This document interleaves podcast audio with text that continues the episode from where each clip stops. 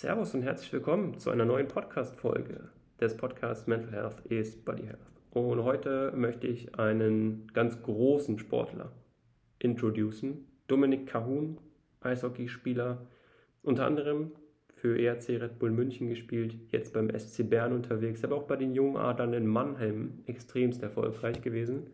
Er hat den Schritt in die NHL gewagt und hat ganz, ganz viel gelernt, wie er uns gleich erzählen wird. Nicht nur mental, aber auch körperlich. Und von der Einstellung her ist es ein unglaublich ehrgeiziger Sportler. Das werdet ihr gleich in den nächsten 30 Minuten merken. Es ähm, ja, berührt schon, wie er das sieht und wie seine Einstellung zum Sport, zum Bewegungsapparat im Allgemeinen ist. Dominik Cahun, Eishockeyspieler, und er oder ich habe ihn auf dem Weg zur Weltmeisterschaft erwischt.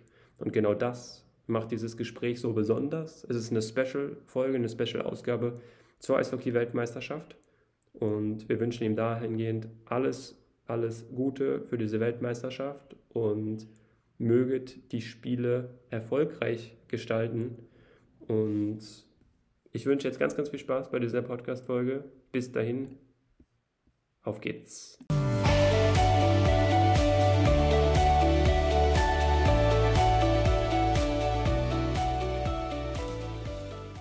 Servus, ich habe eine große, wie ich finde, Legende und inspirierende Person vor mir sitzen. Ähm, wir werden ganz, ganz viel über Eishockey sprechen. Wir werden ganz viel auch über Nachwuchsabteilungen, mentale Fitness im Profisport sprechen. Ich freue mich sehr, dass er da ist. Relativ spontan jetzt hier reingejumpt, weil er jetzt auch gleich auf dem Weg ist, ganz brandaktuell zur Eishockey-WM.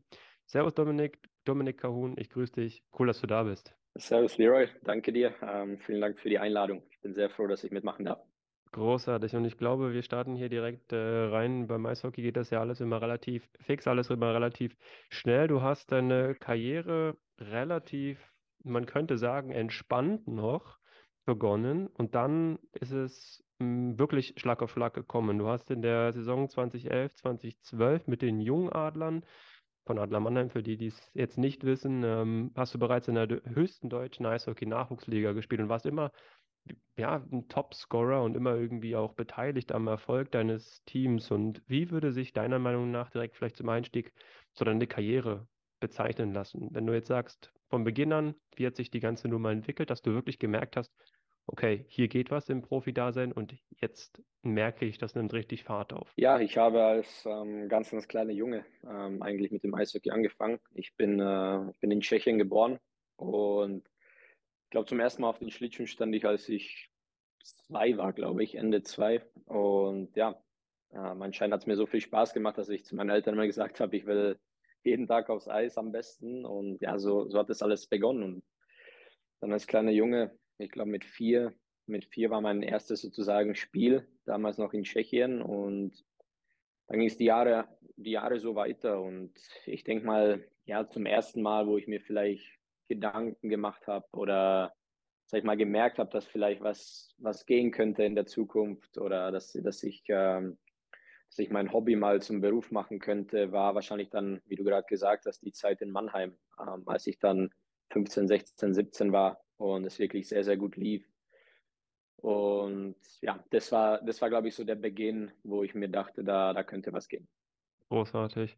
Du hast es angesprochen, gerade auch relativ erfolgreich, auch in Deutschland, ähm, weitergespielt beim äh, ERC Red Bull München.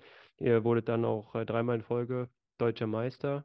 Ähm, super, super spannende Thematik. Was geht da mental in einem vor, wenn du weißt, du hast das erste Jahr den Titel gewonnen, das zweite Jahr vielleicht auch noch und das dritte Jahr. Wie entwickelt sich auch so eine Teamdynamik und vielleicht was hat es auch mit dir gemacht, als du gemerkt hast, wow, wir dominieren hier komplett?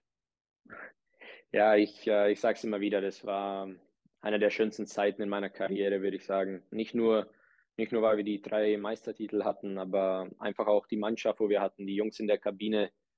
Ähm, ich glaube, du hast es gerade schon gut gesagt, einfach der, der Zusammenhalt auch der Mannschaft, der war speziell. Wir hatten fast drei Jahre die, dieselben Jungs in der Kabine. Es war jetzt nicht so, dass wir in den drei Jahren so viele Verpflichtungen geholt hätten. Ähm, es, war, es war einfach der Zusammenhalt da und wir haben uns für drei Jahre wirklich gut verstanden und haben alle haben alle zusammen gearbeitet, äh, wollten jeden Tag zusammen besser werden. Und ich, ich glaube, für mich persönlich war es so, ich war, ich war damals noch ziemlich jung. Ähm, ich glaube, meinen ersten Meistertitel hatte ich mit 20.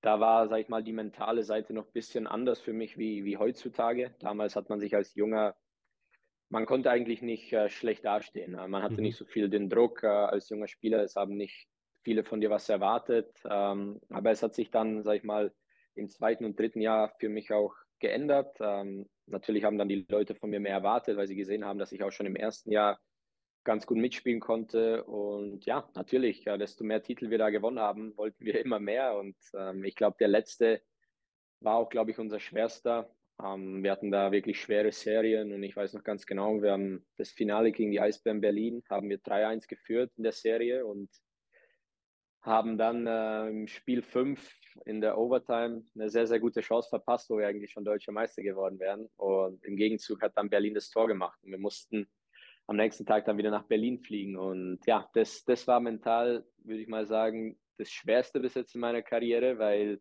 da kam so ein bisschen die Angst, okay, was passiert, wenn wir jetzt Spiel 6 in Berlin wieder verlieren? Was, was dann auch passiert ist. Und da mussten wir zum entscheidenden Spiel 7 wieder nach München und ja, da weiß ich noch ganz genau, dass unser Trainerteam wirklich ähm, einen unglaublichen Job gemacht hat. Äh, wir hatten eigentlich Training, aber sie haben das Training abgesagt und wir haben uns einfach nur alle in der Kabine getroffen und unser Head Coach, der Don Jackson und vor allem unser Assistant Coach, der Matt McElwain, der jetzt auch äh, rüber nach Nordamerika wieder geht, hat da eine Ansprache gehalten, wo wirklich auch Training geflossen sind und das hat uns einfach so motiviert für den nächsten Tag, für das entscheidende Spiel und ich glaube auch, das siebte Spiel nach dem ersten Drittel stand, glaube ich, schon 5-1 für uns. Und da waren wir wirklich bereit, um, um das zu gewinnen, ja. Oh, du hast es schon angesprochen, diese mentale auch Gier auf die Titel. Vielleicht mal ganz kurz als, ähm, ja, als Einschnitt so Don Jackson, eine ganz besondere Persönlichkeit, Trainerpersönlichkeit, die jetzt auch Karriere beendet. Was vielleicht aus deiner Sicht, was beschreibt ihn mental am meisten? Für die, die es jetzt nicht wissen, ist unglaublich erfolgreicher Eishockey-Trainer und hat jetzt auch wieder mit München den Titel geholt.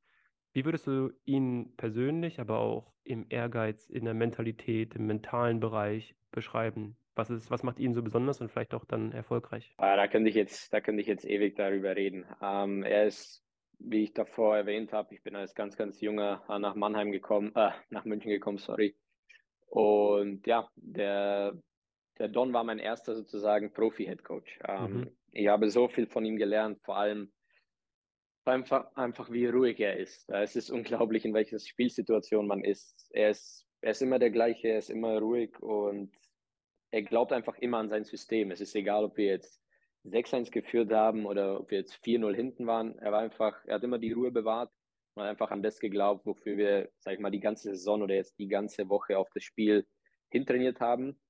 Und ich habe es immer wieder gesagt, also er ist ein Weltklasse-Trainer, ohne Frage. Ähm, er hat so viele Titel gewonnen, aber er ist umso besser, noch ein besserer Mensch. Ähm, das, äh, das macht ihm einfach aus. Er ist immer bereit für ein Gespräch. Er will wirklich jedem helfen und ähm, ich glaube, sowas macht ihn aus. Cool, cool. Du bist jetzt seit September, bist du jetzt auch beim SC Bern in der Schweiz. Was ist so deiner Meinung nach der größte mentale Unterschied? Jetzt nicht nur auf den Eishockeysport bezogen, aber im Allgemeinen, wenn du nochmal DEL spielst oder auch in Deutschland allgemein, dieses, diese Mentalität. Ist das nochmal anders, dass du sagst, vielleicht, was weiß ich, dieser Wille, zum noch stärkeren Gewinnen oder ist es eine andere Schnelligkeit oder wie würdest du das für dich jetzt auch mental beschreiben? Das ist eine gute Frage. Ich meine, die Schweizer Liga, ähm, die Leute, die wirklich Eishockey verfolgen und sich auch die Spiele anschauen, wissen, dass die Schweizer Liga, würde ich sagen, noch einen Ticken besser ist als die deutsche. Es ist einfach, äh, das Tempo des Spiels ist noch um einiges schneller und aber für mich ist es so, ich habe jetzt mittlerweile auch viel ja, viel miterlebt im Eishockey und ich war ja auch drei Jahre drüben in Nordamerika und ich glaube, dort wurde ich einfach mental stärker. Ähm, dort dort habe ich wirklich gelernt, ähm, was es ist, äh, wie dieses ganze ja, Sportbusiness abläuft, ähm, wie die beste Liga der Welt ist, wie die besten Spieler der Welt trainieren, wie sie, wie sie wirklich jeden Tag an sich arbeiten und besser sein wollen. Und ja, dort, dort habe ich einfach gemerkt, dass ich, äh, dass ich noch viel, viel mehr an mir arbeiten muss, dass ich noch ja noch mehr erreichen kann. Und das hat mir dann geholfen, dass ich wusste, an was ich arbeiten muss. Und da kam auch dann nämlich die mentale Seite. Ich habe ähm, hab gemerkt, dass wir in den Mannschaften Mentaltrainer hatten und dass es auch wirklich die besten Spieler der Welt benutzen. Und ja, das hat mir so ein bisschen die Augen geöffnet, dass ich vielleicht daran auch arbeiten sollte. Und ja, deswegen wurde ich in, in der Hinsicht ähm, da auch besser. Und das konnte ich mir dann auch ähm, ja, für die nächsten oder weiteren Jahre dann so übernehmen. Und ja, in Bern ist es so, ähm, man erwartet in Bern immer den Erfolg. Und deswegen ist wirklich der Druck auch nicht nur am, an uns Spielern, äh, ist auch am, am, Trainer. Und ja, deswegen ist es da ein bisschen anders wie, wie die Zeit in München. Ähm, es wird viel in den Medien geschrieben und so weiter. Deswegen natürlich macht man sich da ab, ab und zu einen Kopf, ähm, dass man jedes Spiel der Beste oder das Beste aus sich rausholen kann. Aber ja, wie ich gesagt habe, ähm, da bin ich jetzt in den letzten Jahren stärker geworden und ja, deswegen ist es, ist es nicht mehr so ein großes Problem, würde ich sagen, so wie zum Beispiel in Nordamerika. Da habe ich ähm, eher ein bisschen mehr äh, zu kämpfen gehabt. Okay. Ähm, ich finde immer ganz, ganz spannend, auch vielleicht nochmal so dieses von der anderen Seite zu, zu beleuchten, gerade wenn du jetzt mit der Nationalmannschaft unterwegs bist, wie du es jetzt ja dann auch in den nächsten Tagen sein wirst, bei, äh, bei einem sehr, sehr, ja, auch wichtigen Turnier. Und gerade ist das natürlich auch ein mentaler Unterschied, zu sagen, du spielst im Verein, bestes Beispiel, gerade im Fußball, da hast du oftmals unter der Woche deine Spiele in der Nationalmannschaft beispielsweise, dann hast du oder Nationalmannschaftswochen. Was macht so für dich den größten Unterschied im Vergleich Team in der nationalen Liga, aber dann auch Nationalmannschaft aus? Ist es dieses, alle Top-Stars der Nationalmannschaft sind auf einem Haufen und können dann wirklich ihre Klasse beweisen oder ist da nochmal ein anderer Spirit? Vielleicht magst du da nochmal ein bisschen was zu erzählen. Ja, ich würde sagen, dass es ein sehr, sehr großer Unterschied ist. Ich will jetzt nicht unbedingt sagen vom vom Eishockeyspielen her. Ich meine, das, das kann jeder, ob das jetzt bei der Nationalmannschaft ist oder im Verein. Aber es ist natürlich ein bisschen äh, anders vom System. Ich meine, äh, im Verein spielt natürlich auch jeder, wie man sagen soll, auch für seine Verträge ähm, mhm.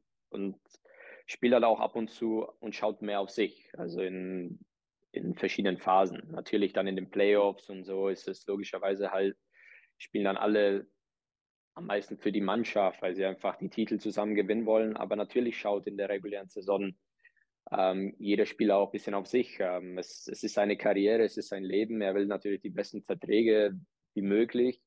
Und das ist, finde ich, ähm, dann immer das Beste, wenn man zur Nationalmannschaft dazukommt. Ähm, es ist natürlich als allererstes ist die größte Ehre, ähm, sein Land zu repräsentieren, egal ob es jetzt bei einer WM ist oder bei Olympia oder ob es jetzt ein Freundschaftsspiel ist. Es ist immer besonders das Nationalmannschafts Trikot anzuziehen und die Nationalhymne zu hören. Und ja, ich glaube auch, wenn sich einfach die besten Spieler vom jeweiligen Land treffen, ist das, ähm, ist das einfach eine coole Sache, weil man dann wieder die Qualität sieht, äh, die auf einen Haufen kommt. Und das macht einfach unglaublich Spaß, auch wieder nach der ganzen Saison dann die Jungs zu treffen, mit denen man schon äh, ja, lange auch bei der Nationalmannschaft jedes Jahr zusammenspielt oder die man auch aus der Jugend kennt.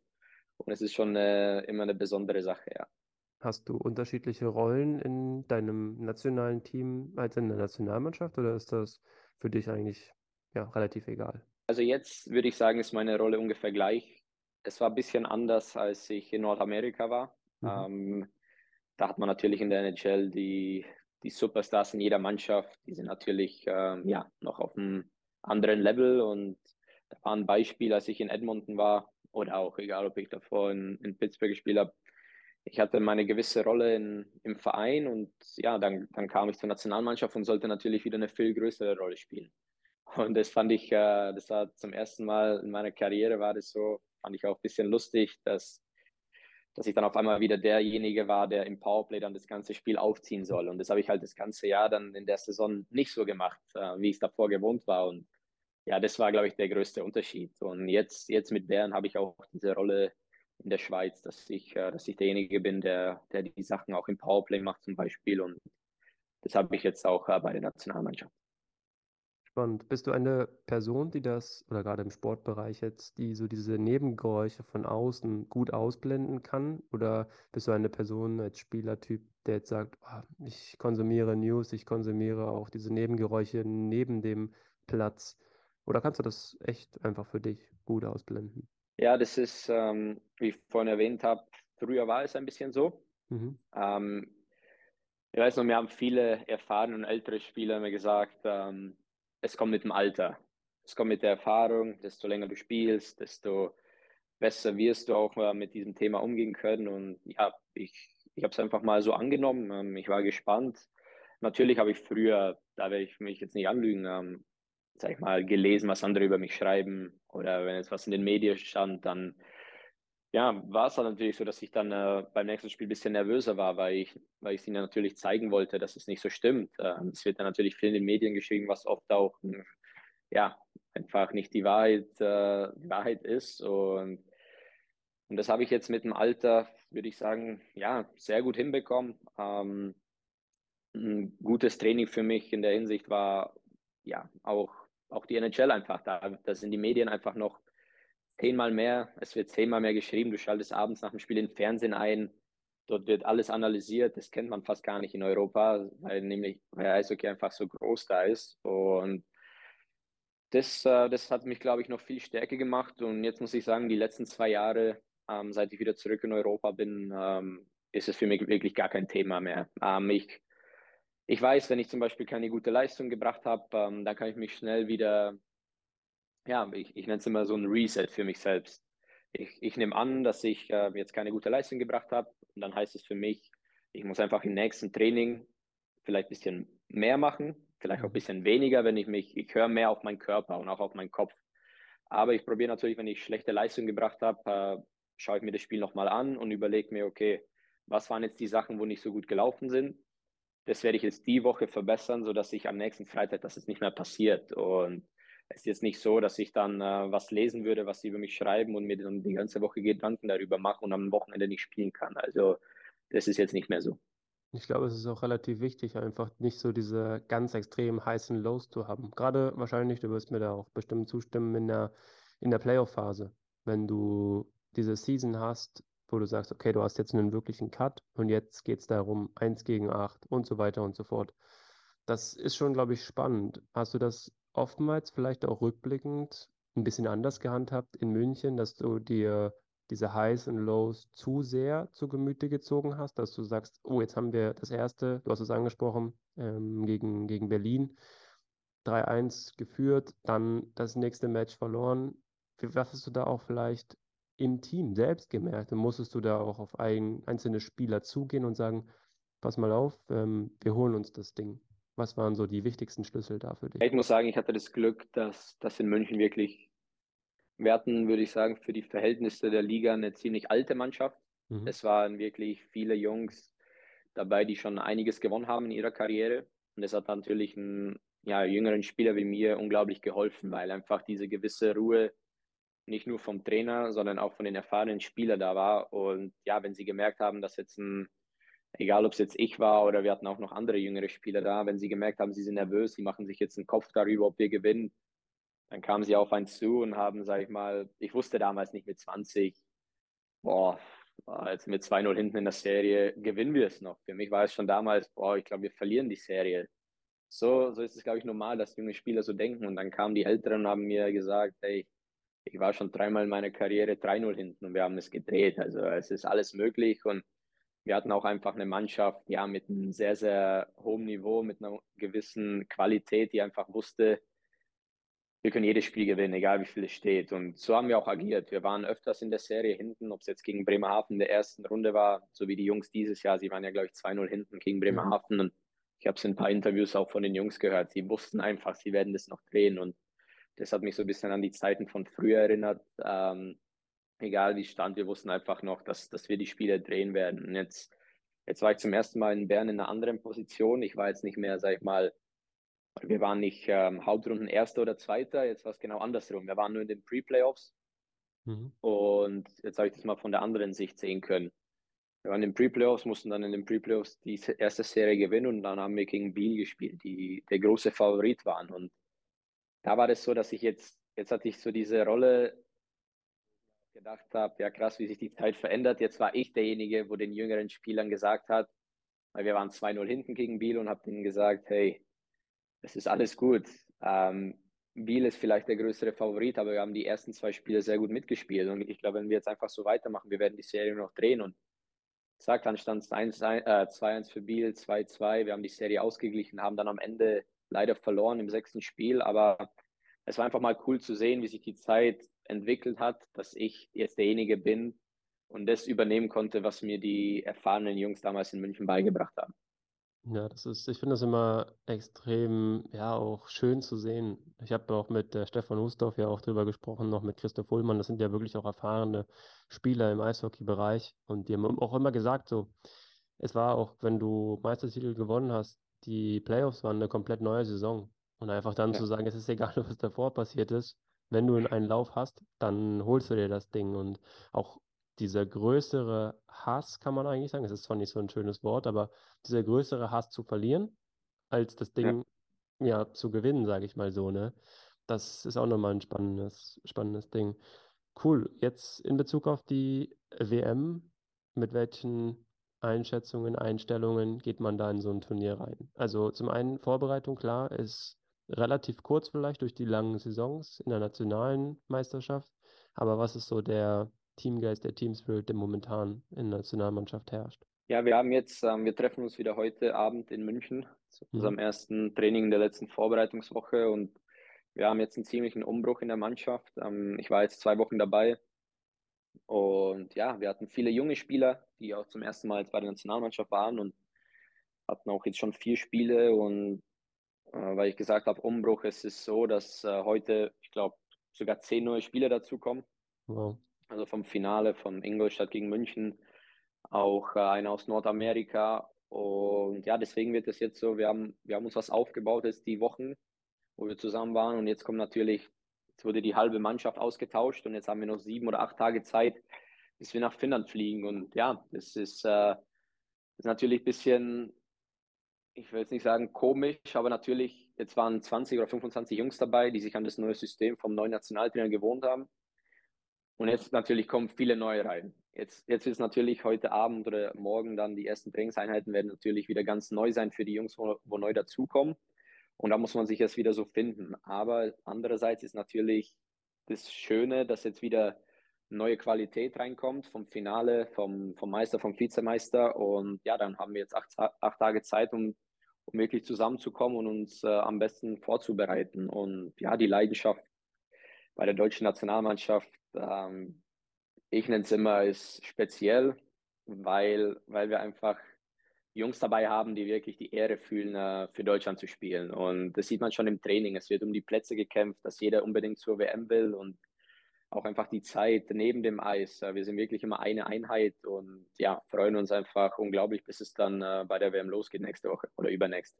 Ja, ich meine ja auch noch ein wichtiges äh, Vorbereitungsspiel gegen die USA. Da ist ja auch nochmal äh, Pfeffer drin. Das ist jetzt ja kein Gegner, wo man sagt, also auch wenn das wahrscheinlich auch nochmal eine Formation und Neuformierung der ganzen Truppe sein wird und auch ist und viel gewechselt wird, aber da geht es ja dann trotzdem auf die Zielgeraden, zwei, drei Tage vor Start der WM. Also von daher ist immer, ist immer hoffentlich auch eine Animation fürs ganze Land dahinter zu stehen. Man hat es oftmals gesehen im Handballbereich was, was das für eine Kraft entwickeln kann, wie dann auch eine vermeintliche Randsportart, man muss es leider so sagen, neben dem Fußball ist ja sehr, sehr viel auch Randsportart, eigentlich fast alles. Ja, das stimmt. Dass das auch eine extreme Dynamik entwickeln kann.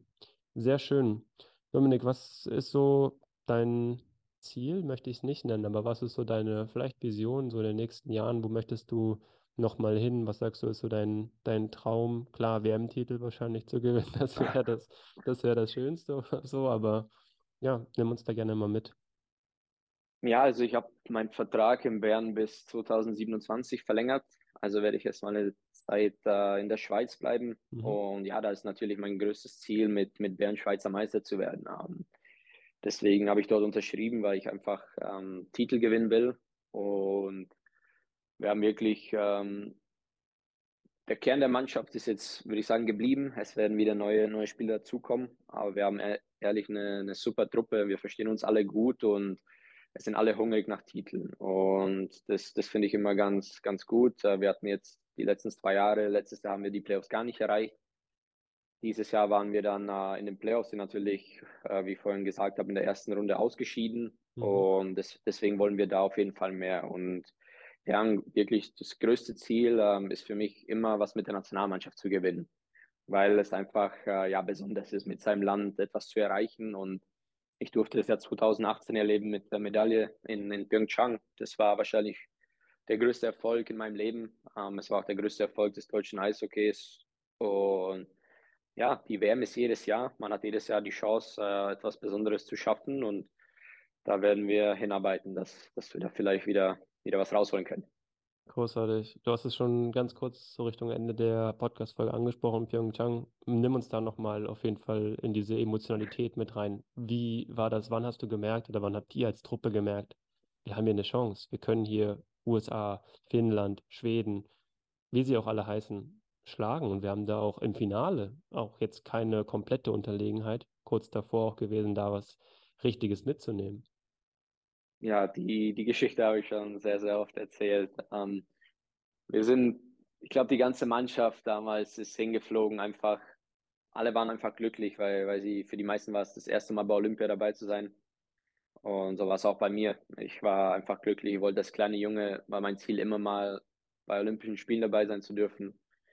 Den, den Traum konnte ich mir dann, ähm, ja, den habe ich dann erreicht, konnte ich mir erfüllen und wir haben das Turnier angefangen mit dem Spiel gegen die Finnen. Ähm, ich weiß jetzt die Ergebnisse nicht mehr ganz genau, aber ich weiß, dass wir wirklich wenig Chance hatten und da, da dachten wir uns nach dem Spiel, okay, es, es war Finnland, das ist meistens so, die Finnen sind einfach unglaublich stark und ja, wir sind jetzt auch nicht das größte Eishockeyland. Ähm, mhm. Ja, es sollte, es war einfach so und am nächsten Tag oder zwei Tage später kam der größte äh, Augenblick. Wir haben gegen die Schweden gespielt, die wahrscheinlich noch besser aufgestellt waren als die Finnen und da kann ich mich noch ganz erinnern, wir haben 1-0 verloren. Und ich habe immer gesagt, das war wahrscheinlich das beste Spiel, was wir jemals als Nationalmannschaft gespielt haben. Wir waren wirklich, ich will jetzt nicht 60 Minuten sagen, aber 50 Minuten waren wir wirklich überlegen gegen eine wirklich brutal gute Mannschaft.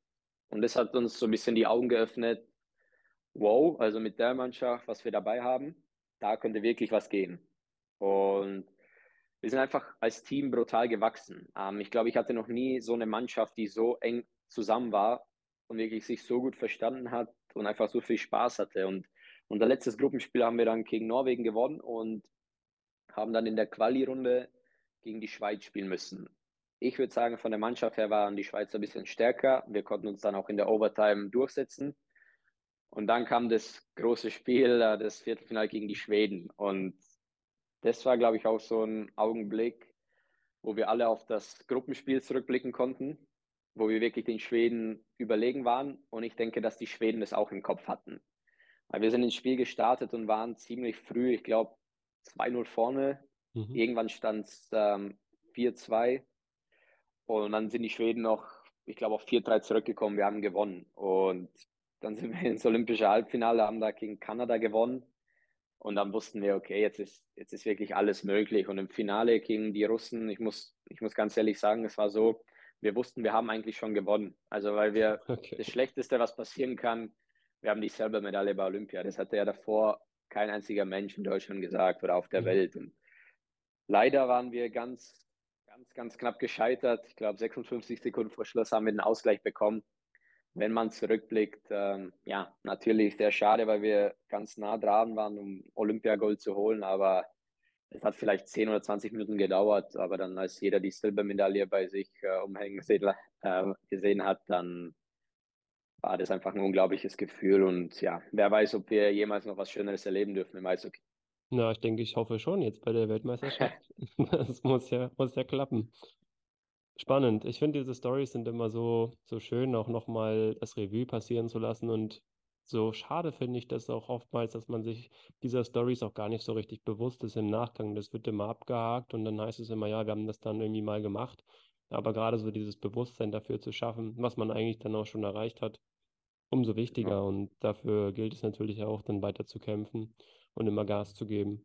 Also von daher sehr, sehr spannend. Ich habe noch eine schöne Abschlussfrage für dich, Dominik. Dann bist du auch, äh, dann ist der Weg frei für die Weltmeisterschaft. Dann musst du hier auch nicht mehr in meinem Podcast die Fragen beantworten. Ein äh, kleiner Spaß. Welchen Podcast-Gast würdest du in diesem Podcast sehr, sehr gerne mal hören?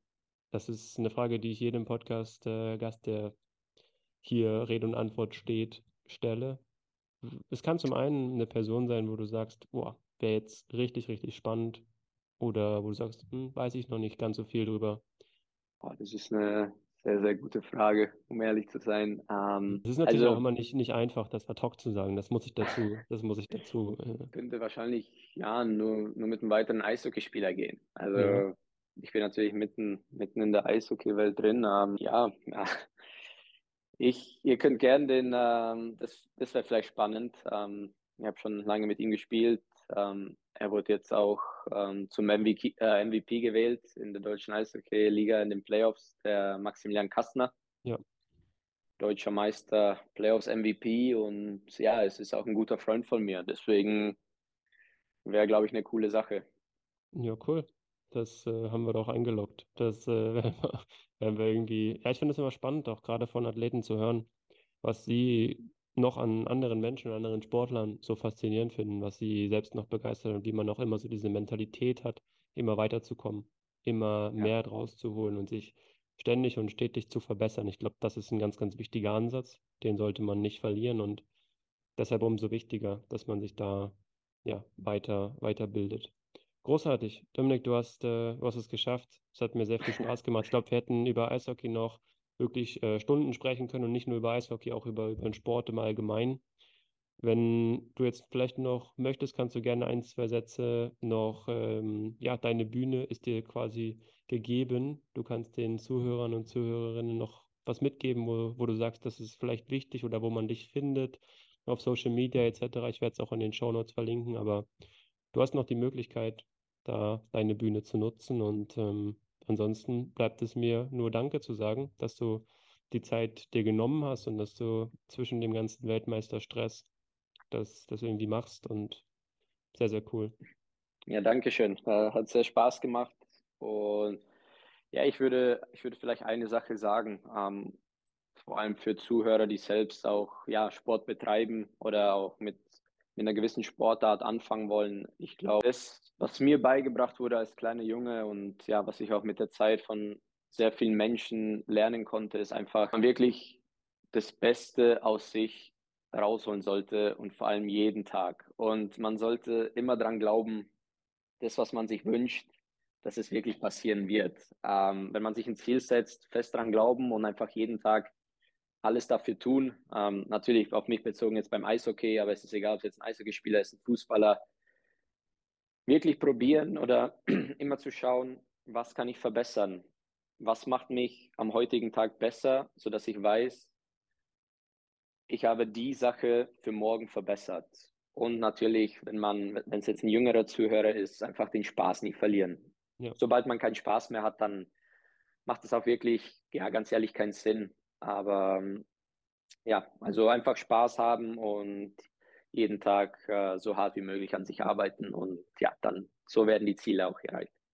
Schöne Schlussworte. Dem kann ich nichts hinzufügen, möchte ich auch nicht. Ich sage vielen Dank nochmal und auch Dank an alle Zuhörer und Zuhörerinnen und dir und euch als Team ganz viel Erfolg für die, für die Weltmeisterschaft. Ich werde es vom, vom Fernseher aus und vom Laptop aus verfolgen. Live-Ticker wird, wird an sein. Ich freue mich sehr darauf. Äh, ist immer ein cooles Event und auch ein großes Highlight und ich hoffe, dass ihr da möglichst erfolgreich aus der ganzen Nummer rausgeht. Aber das Wichtigste auch da, du hast es angesprochen, der Spaß und ähm, dieser Teamzusammenhalt steht im, steht im Vordergrund. Also von daher, das wird werden und gute, gute Reise auf jeden Fall, gutes Gelingen. Vielen Dank. Und ja, bleib sportlich und bleib gesund. Ja, vielen also, Dank. Wir werden alles geben. Super, so soll das sein. Danke an alle Zuhörer und äh, ja, bis zur nächsten Folge. Bis dahin. Ciao, ciao. Wow, ich bin immer noch ein bisschen geflasht von dieser Folge. Das ist eine überragende Einstellung von Dominik Kahun, Eishockeyspieler. Und das hat richtig, richtig Laune gemacht, auch wenn es short war. Aber die Weltmeisterschaft steht im Vordergrund mit dem Blick auf das Turnier. Und wir haben über so viele Dinge gesprochen in dieser Podcast-Folge. Ich hoffe, dir hat diese Folge gefallen. Wenn ja, dann folge diesem Podcast sehr, sehr gerne. Abonniere ihn auf Spotify, Apple Podcast oder Amazon Music und lass mir gerne auch eine Bewertung da, freue ich mich immer. Also diese Podcast-Folge Dominik Kahun hat unglaublich viel Spaß gemacht und ich wünsche dir ganz, ganz viel Spaß bei der nächsten Folge dann. Bleib gesund, bleib sportlich. Bis dahin. Ciao, ciao.